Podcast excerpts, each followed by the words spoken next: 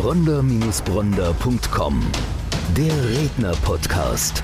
Für Unternehmen, die den richtigen Sprecher für eine Keynote finden wollen. Und für Redner, die die ideale Veranstaltung für ihre Keynote suchen. Eine gemeinsame Produktion von Die Redneragentur Bronder und Bronder und podcasthelfer.de bei All Audio.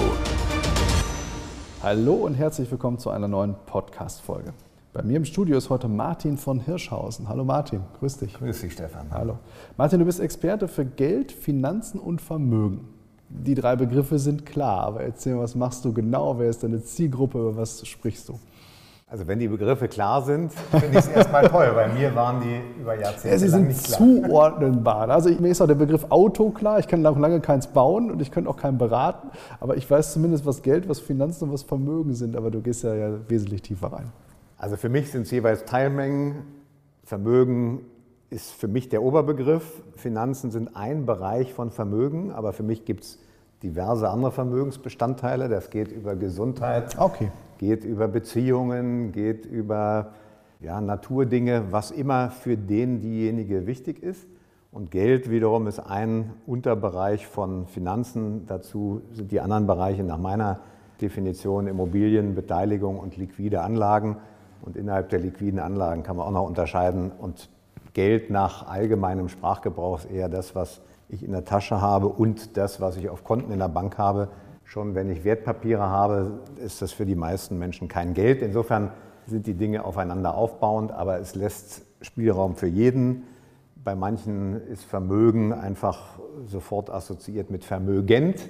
Also stellen sich dann irgendwelche Werte vor und für den einen sind 500.000 Euro Werte ist vermögend und für den anderen sind zwei Milliarden nicht genug. Also das ist sehr, sehr individuell und das ist so mein Ansatz herauszufinden, was denn wen wie bewegt und denjenigen, diejenigen mit zu begleiten, dass sie Vermögen auch mögen, egal ob es null ist oder 500.000 oder die 2 Milliarden und das so strukturiert ist, dass sie sich selbst darin wiederfinden. Und letztlich geht es sogar darum, was vermag ich denn mit meinem Vermögen zu tun? Also warum habe ich das, wofür habe ich das, wofür will ich es verwenden? nur für mich, für meine Kinder, für die Gesellschaft teilweise. Also das ist alles das, was ich über diese 40 Jahre, in denen ich mich mit diesem Thema beschäftige, so zusammengesetzt habe. Das ist wie so ein Mosaik, was hunderte, tausende Teile hat und mit manchen komme ich auf viele dieser Teile, mit manchen komme ich auf ganz wenige. Da geht es eher darum, wie ist ein Depot strukturiert. Je nach Person, je nach Unternehmen, je nach Unternehmertypus, je nach Erfahrung, je nach Prägung, je nach Vorstellung, all das ist für mich Geld, Finanzen und Vermögen und insofern ist das wahnsinnig umfangreich. Ja, komplex. Also wir haben jetzt einfach mal von oben drauf geschaut. Gehen wir mal ein bisschen tiefer rein. Du begleitest Familienunternehmer. Und dann geht es sicherlich um den Aufbau von Vermögen. Jetzt haben wir gerade schon gesagt, Vermögen könnte auch synonym Reichtum, also in Form von Gesundheit, könnte auch ein Aspekt sein. Aber ich denke, wenn du berätst, dann geht es schon eher um Finanzaspekte. Absolut. Es geht beim Familienunternehmer, bei der Familienunternehmerin immer um diese beiden Bausteine Unternehmensvermögen und Privatvermögen. Also wie viel vom Eigenkapital, was insgesamt da ist, steckt im Unternehmen und wie viel steckt im Privatvermögen. Sind die beiden Bereiche wirklich sauber voneinander getrennt, sodass, wenn es der Firma wirklich mal schlecht geht, es nicht sofort durchschlägt aufs Privatvermögen. Das heißt, jetzt in der Pandemie habe ich zum Beispiel Bürgschaften gegeben gegenüber Banken und die greifen auf die Bürgschaften zurück, wenn es der Firma wirklich schlecht geht oder wenn die Kredite gekündigt werden. Oder bleibt Ehepartner, bleiben die Kinder abgesichert, wenn da wirklich eine Grenze dazwischen gebaut ist, was ja nicht ausschließt, dass wenn es der Firma schlecht geht, ich dann aus dem Privatvermögen wieder was in die Firma dazustecken kann, in der Hoffnung und in der Annahme, dass es zu mehr führt. Deswegen ist für mich ein anderer toller Begriff der Mehrwert. Also was kreiere ich an Mehrwert und auch da ist wieder finanziell oder auch nicht finanziell. Tatsächlich ist es so, dass wir im Regelfall mit den Finanzen anfangen. Allerdings stecken hinter Finanzen auch immer Entscheidungen, die letztlich Wertentscheidungen sind, nämlich wofür stehe ich, was will ich, was tue ich meinen Kunden, für wen kreiere ich Wert und als Dienstleister muss ich ja erstmal für jemand anderen Wert kreieren, bevor ich dann einen finanziellen Mehrwert auch für mich selbst kreiere. Und diese Dinge sind letztlich Wertentscheidungen und Finanzen sind nur das Ergebnis. Finanzen sind ja kein Selbstzweck, sondern sind Resultat aus Prozessen und sind, ja, ich nenne es oft eingefrorene Ressourcen. Also was kann ich mit diesen Finanzen tun im Unternehmen und auch im Privatvermögen und auch da wieder die Frage für wen und warum und was bewegt mich, was will ich hinterlassen meinen Kindern gegenüber, meinen Enkeln, meinen Urenkeln, meinen Ururenkeln. Deswegen gibt es ja diesen tollen ja, Nimbus über Familienunternehmen, über Familienunternehmer, die über zwei, drei bis hin in Deutschland, ich glaube, es gibt ein Unternehmen, was in der 14. Generation in gerader Linie ähm, existiert, also die immer männliche Nachwuchs hatten. Das ist natürlich heute nicht mehr Usus und im Übrigen ist natürlich die Rolle der Gesellschafterinnen auch eine andere geworden.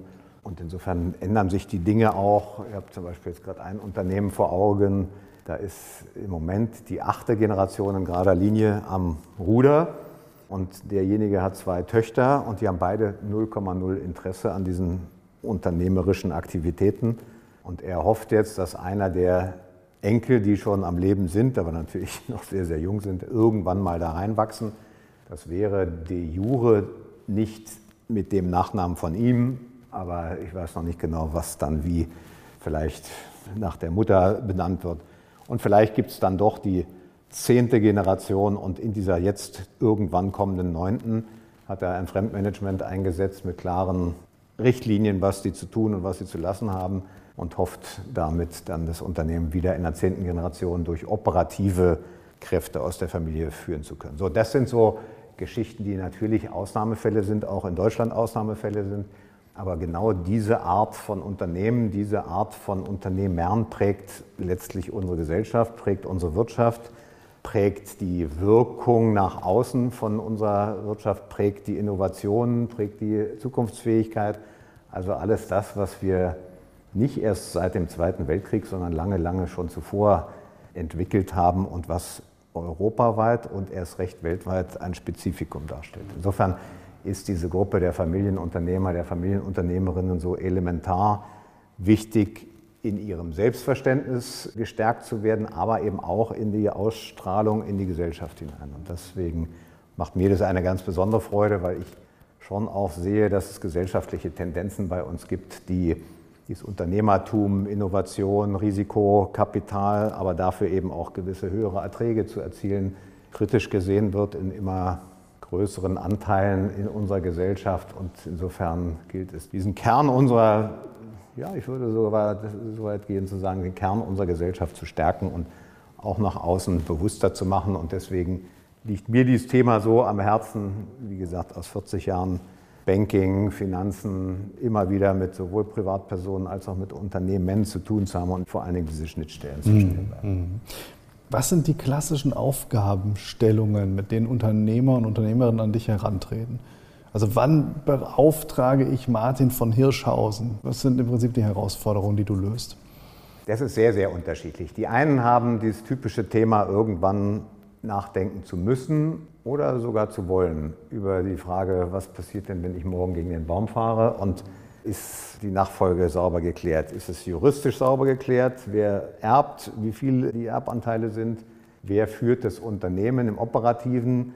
Wer hat welche Gesellschafterfunktion? Bekommt jedes Kind den gleichen Anteil oder aber ist ein Kind drin, was auch operativ stärker involviert ist oder überhaupt nur operativ involviert ist, während die anderen nur in Anführungsstrichen in der Gesellschafterrolle bleiben.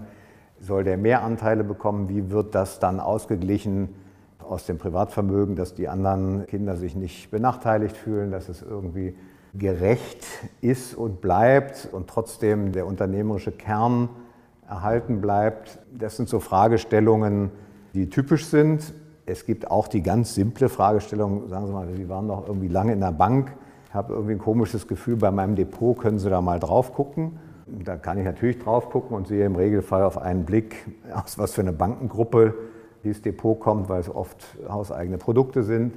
Ich sehe, welchen Risikograd jemand hat, der entsprechenden Anteil von Aktien hat oder eben auch nicht. Und dann ist die große Frage, passt das zum Gesamtrisiko, Chanceprofil des Kunden, der Kundin?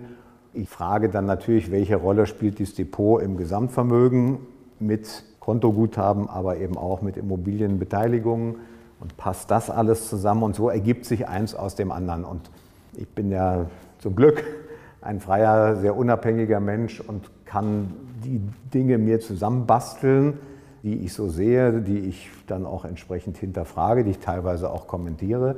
Aber es kommt immer darauf an, dass der oder diejenige sich da wiederfindet. Und deswegen ist mir diese Individualität sehr, sehr wichtig. Und bevor ich irgendwelche Hinweise, Ratschläge, die ja teilweise auch Schläge sind, gebe, versuche ich das erstmal einzufangen, wie der oder diejenige tickt, damit es eben zu ihm oder ihr gut passt. So, und dann gibt es einen doch relativ systematischen Prozess, von der Ist-Aufnahme über Zielsetzung, über dann Definition von gesamtem Chance-Risikoprofil. Also was kann derjenige, was kann diejenige materiell, aber viel wichtiger psychologisch an Verlusten, temporären Verlusten verarbeiten. Also nehmen wir mal Pandemie, da fielen die Aktien innerhalb von wenigen Tagen um 40 Prozent. Was macht jemand, der sieht, dass es so weit runtergefallen ist, verkauft er dann alles und sagt, um Gottes Willen, ich wollte das nie und jetzt weg damit. Oder aber sagt er, ich wusste immer, Aktien sind relativ langfristige Anlagen, also behalte ich die, die kommen schon immer mal wieder hoch. So wie in Hamburg, da habe ich ja immerhin 15 Jahre mal gelebt. Jemand mal sagte, Ebbe und Flut sind Kaufmannsgut. Also dann gehört es auch dazu, in der Ebbe auch mal durchzuhalten und dann auf die Flut wieder zu warten. Das sind so Aspekte, die herauszuarbeiten sind, lange bevor das Geld oder andere Dinge angelegt werden. Und trotzdem aus meiner Erfahrung ist es dann anders, wenn es tatsächlich eintritt, so ein Risikofall wie das, was man besprochen hat. Und Menschen werden unruhig und insbesondere die werden unruhig, die jeden Tag irgendwie in ihr Depot gucken und sagen, Gottes Willen, die Aktie, was war jetzt gerade? Tesla schwankt ja auch relativ stark. Was ist da los? Und schnell verkaufen. Also Aktien sind nach meiner Definition Langfristanlagen. Man kann es natürlich kurzfristig machen. Auch das ist okay, wenn jemand gerne damit umgeht, gerne verfolgt, wie das einzelne Unternehmen sich entwickelt, dann soll er das oder sie gerne das tun. Aber grundsätzlich für die Vermögensstrategie, für die Vermögensstruktur sind das langfristige Investments. Und auf die Langfristigkeit gucke ich immer besonders, weil es soll ja, ja auch zu einer inneren Ruhe führen und zu einer gewissen Zufriedenheit auch mit dem, was ich da habe. Und das ist letztlich das Wichtigste an dem ganzen mhm. Thema Finanzen. Mhm. Ruhe und Zufriedenheit. Zufriedenheit gehen wir gleich nochmal drauf ein. Jetzt hast du ja skizziert, es ist ein sehr komplexes Themenfeld, in dem du dich bewegst.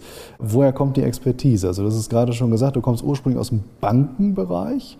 Was ist dann passiert? Wie kam das Thema, also ursprünglich mal in der Bank und heute in der Beratung eines, sagen wir mal, doch sehr komplexen, aber zum Teil sicherlich auch pikanten Bereich. Also nicht jeder öffnet sich ja gerne, gerade bei diesen Dingen. Also muss ich ja Vertrauen aufbauen, das natürlich letztlich auch in der Expertise wieder fundamentiert ist. Wie kam das bei dir? Wie war das bei deiner Vita? Also ich habe vor, oh je, lieber nicht rechnen, 40 Jahren, oh je, meine, eine Banklehre gemacht, weil ich schlichtweg nicht wusste, was ich tun sollte. Ja. Nach Schule und Abitur und viel Leistungssport, was mache ich da, was will ich und Uni oder nicht Uni oder irgendwie Ingenieur oder ein Ingenieur ist nichts zu schwören oder Jurist kam für mich zum Beispiel überhaupt nicht in Frage. Bauingenieur kam, Architektur, aber es war irgendwie völlig unklar. Also Banklehre, damals galt es als sehr solide. Es gab damals Kreditinstitute, wo viele Menschen heute sagen, die gibt es nicht mehr, weil Credere lateinisch, Trauen, Vertrauen, Glauben. Heute ist das Kreditgeschäft so, dass der Kunde der Bank Kredit gibt. Die Bank gibt ab und zu auch noch Kredit an Kunden, aber dieses Vertrauensverhältnis, Misstrauensverhältnis hat sich doch ein Stück weit gewandelt. Also etwas abgeschweift. Banklehre, dann Betriebswirtschaftsstudium, auch da mit Schwerpunkt Banken. Und dann habe ich 17 Jahre insgesamt für die Hypo-Vereinsbank, also für einer der großen damaligen Kreditinstitute, am Anfang war es noch eins, AAA geratet, gearbeitet im Inland, im Ausland für Privatkunden, für Firmenkunden, für Produkt, für Kundenverantwortung, für zweimal dann als, später als Bankvorstand gearbeitet, einmal im Ausland in den baltischen Ländern und später dann bei einer Privatbank in Hamburg. Also immer mit Kunden, oft im Regelfall mit Unternehmern, mit Unternehmer, Kunden, sei es das Unternehmen, sei es die Privatseite oder sei es eben beides, zu tun gehabt. Und das bis vor vier Jahren als ich dann aus dem Bank-Finanzbereich ausgeschieden bin und überlegt habe, was ich mit all diesem Wissen jetzt machen kann. Und insofern, das ist für mich nichts Neues, dieser Beratungsansatz, dieses sehr ganzheitliche Draufgucken, dieses sehr ganzheitliche Entwickeln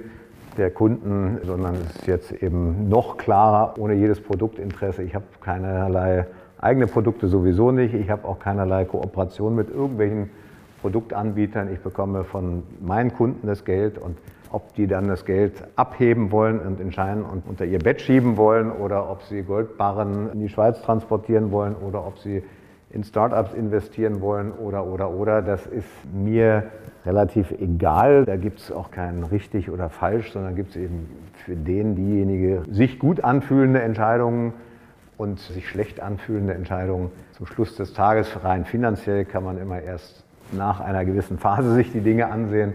Und ein Kollege sagte mal, im nächsten Leben wird er Ex-Post-Analyst, weil es ja immer klar war, dass es sich so und so entwickeln müsste. Also, dieses Ex-Post ist immer einfach, Ex-Ante ist die Herausforderung und da zu gucken, wie passt es zusammen. So, das ist ganz, ganz kurz die Vita und ich hatte bis auf einmal kurze Zeit das Riesenglück, dass ich nie, wirklich nie Produkte platzieren musste. Ich hatte keinerlei Produktabsatzpflichten. Ich hatte immer die Freiheit zu gucken, was dem Kunden gut tut und was nicht.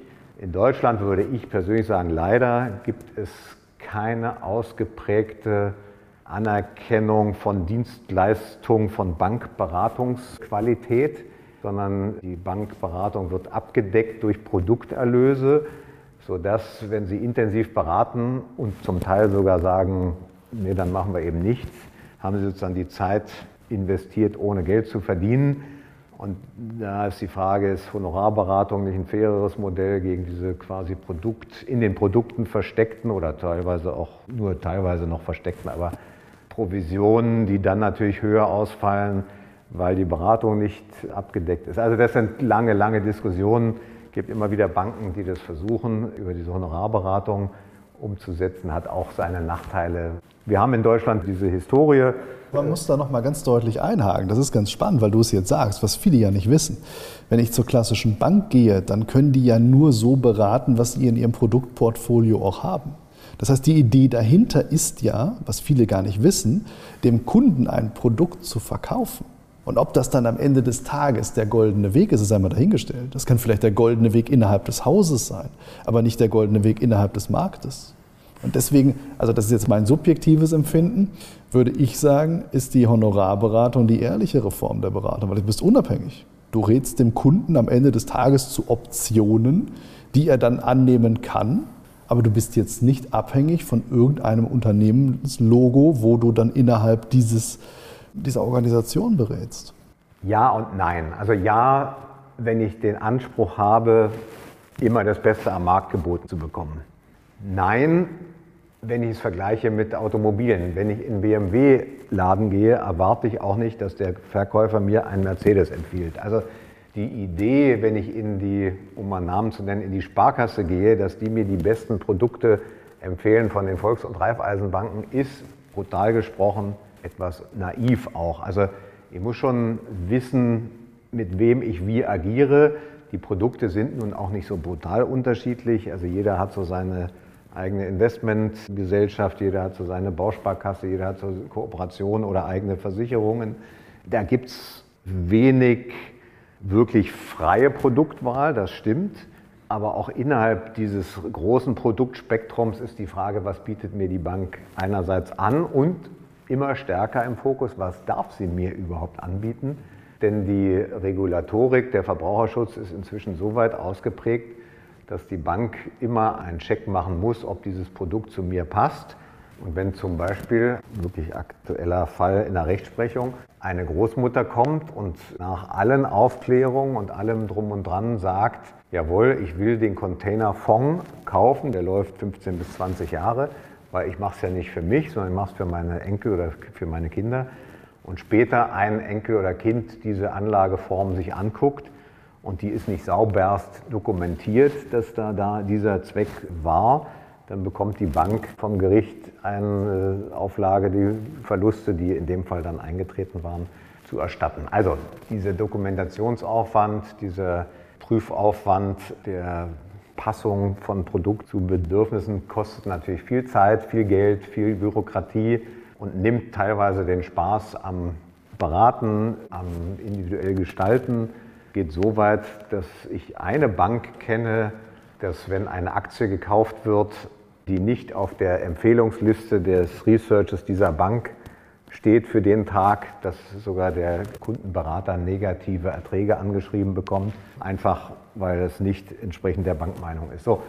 Und das schnürt natürlich den Bewegungsraum ein für den Berater und damit auch die Möglichkeiten für den Kunden. Nichtsdestotrotz die Möglichkeit, Kunden gut, ehrlich in ihrem Sinn zu beraten, hat jeder einzelne Mensch und es ist immer ein Stück weit eine Abwägung. Martin, wir haben es gerade schon angesprochen. Das Thema Zufriedenheit und Finanzen, schon fast ein bisschen philosophisch.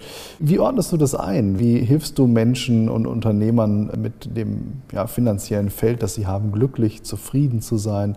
Wo sind deine Ansatzpunkte? Und wie siehst du das Thema überhaupt, Zufriedenheit und Finanzen? Im Regelfall sehe ich es leider als Widerspruch.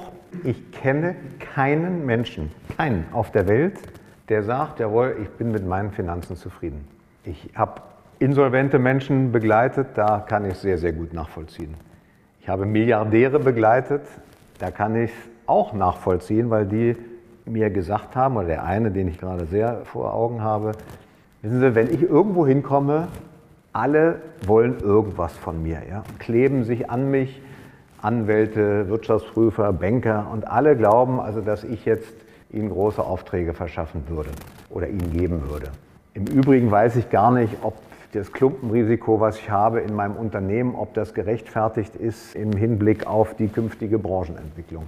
Ich weiß nicht, ob der Dienstleister, der mein Depot verwaltet, wirklich das in meinem Sinne macht oder ob der nicht Risiko rausnimmt, weil wenn Risiko eintritt, er von meinem Family Office irgendwie welche auf die Finger bekommt. Ich weiß nicht, ob mein Family Office Beteiligung eingeht, die ich wirklich möchte oder auch da ein Governance-Problem besteht, insofern, dass der Family Officer sagt, lieber mal kein so großes Risiko, damit im Regelfall lieber geringere Rendite, aber wenn wirklich ein Risiko eintreten würde, bin ich im Notfall, im schlimmsten Fall meinen Job los.